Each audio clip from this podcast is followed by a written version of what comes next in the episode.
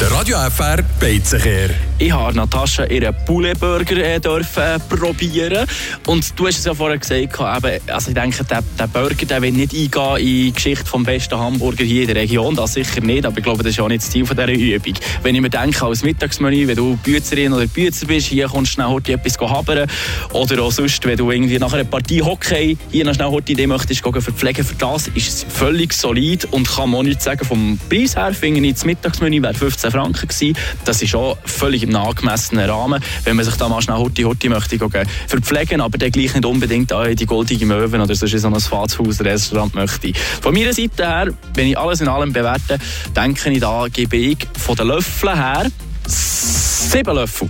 Oh, sieben? Ja. Okay, dann sind wir uns mal wieder einig an dieser Stelle.